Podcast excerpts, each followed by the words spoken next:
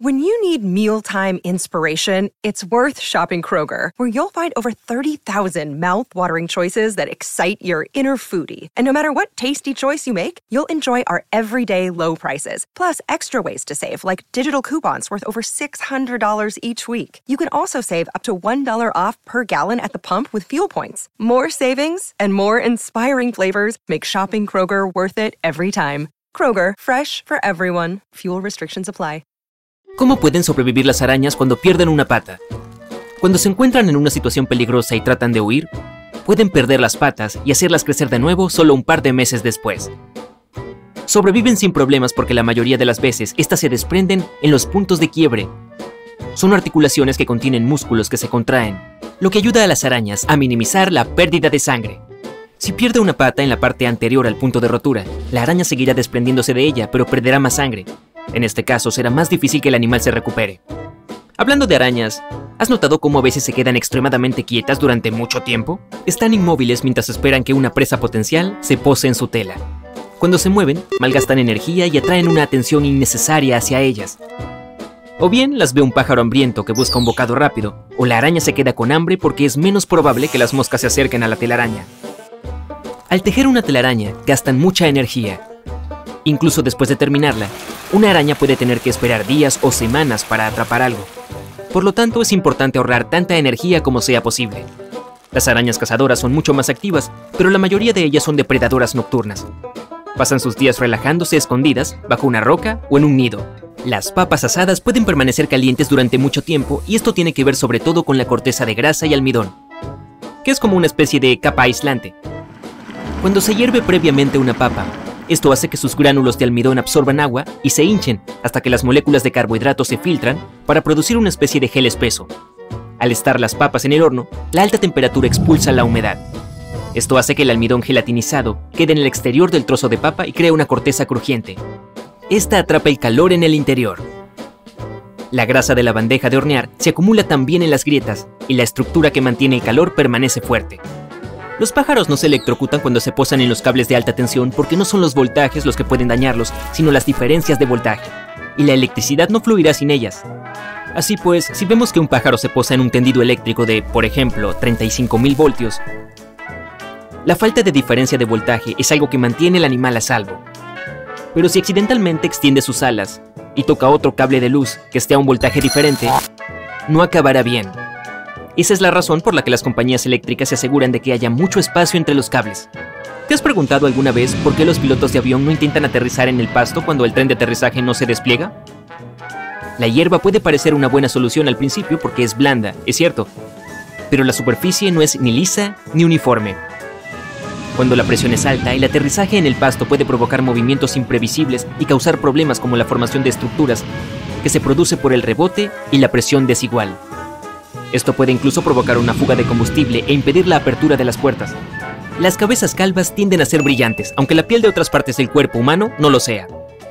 La mayor parte de nuestra piel está cubierta de pequeños pelos que le dan una especie de aspecto aterciopelado, de pelusa de melocotón. En el caso de la calvicie masculina, los folículos pilosos tienden a encogerse y se convierten en células de la piel, lo que significa que no hay pelo en absoluto y el cuero cabelludo es especialmente brillante debido a las glándulas sebáceas. Estas producen y segregan una especie de materia grasa que protege nuestra piel. Las glándulas sebáceas se encuentran por toda la piel, pero el cuero cabelludo tiene muchas más. Así, esta grasa recubre la piel, por lo que la convierte en una superficie más brillante. Ryan Reynolds here from Mint Mobile. With the price of just about everything going up during inflation, we thought we'd bring our prices down. So to help us, we brought in a reverse auctioneer, which is apparently a thing. Mint Mobile unlimited premium wireless. Ready to get 30, 30, bit to get 30, bit to get 20, 20, 20, bit to get 20, 20, bit to get 15, 15, 15, 15 just 15 bucks a month. So, Give it a try at mintmobile.com/switch. slash $45 up front for 3 months plus taxes and fees. Promo rate for new customers for limited time. Unlimited more than 40 gigabytes per month slows. Full terms at mintmobile.com. Y los gatos domésticos rara vez se maullan entre sí, pero se vuelven parlanchines con los humanos, y esto podría estar relacionado con la domesticación. El proceso de domesticar a los gatos y tenerlos como mascotas comenzó hace casi 10.000 años. Antes de eso, eran bastante solitarios.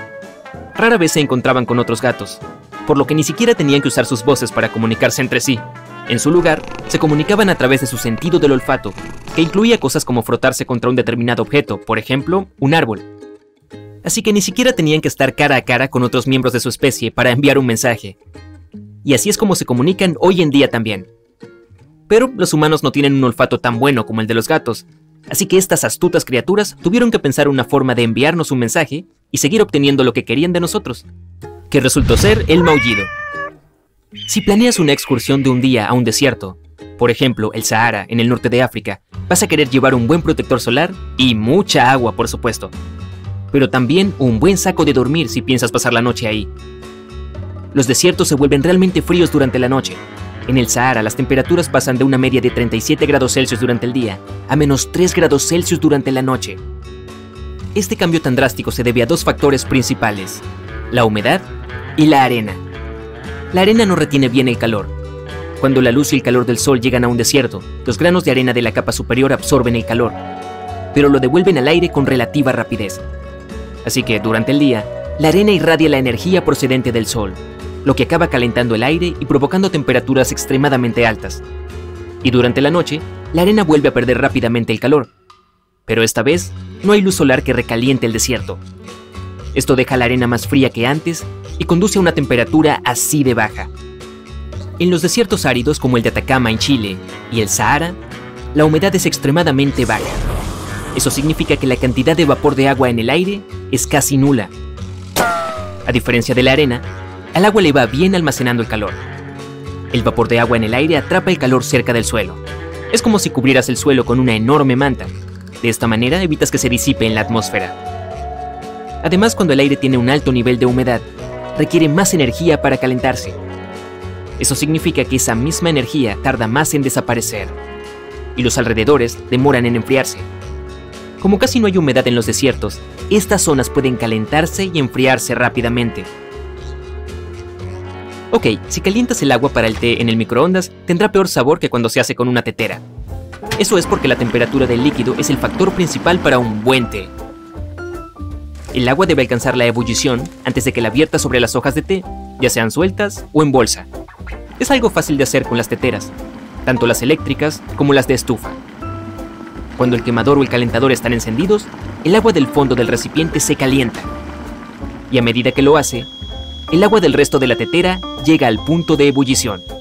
Un microondas no calienta desde el fondo. Crea ondas electromagnéticas que saltan aleatoriamente alrededor de la máquina. Probablemente lo hayas notado al intentar recalentar las obras. Acaban parcialmente congeladas en algunos puntos y extremadamente calientes en otros. Lo mismo ocurrirá con el agua porque es difícil controlar la energía de las microondas. El líquido sobrecalentado tampoco es bueno para el té, cuando el agua supera los 100 grados, que es su punto de ebullición, puede destruir los compuestos que dan al té su sabor específico. ¿Te has preguntado alguna vez por qué los enchufes eléctricos que usan la mayoría de los estadounidenses tienen agujeros en las clavijas? La historia se remonta a principios del siglo XX cuando Harvey Hubble Jr. inventó diferentes tipos de enchufes eléctricos. Empezó con el enchufe eléctrico desmontable, que fue el primero de ese tipo,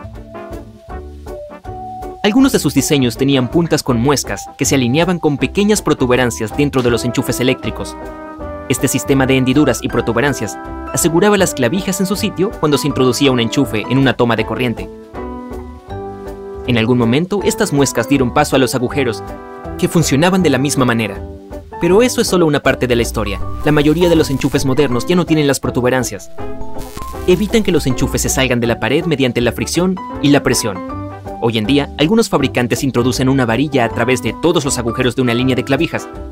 Así es como los fijan en su sitio mientras los recubren de plástico. Algunos dicen también que los agujeros ahorran metal, lo que reduce los costes de fabricación a largo plazo.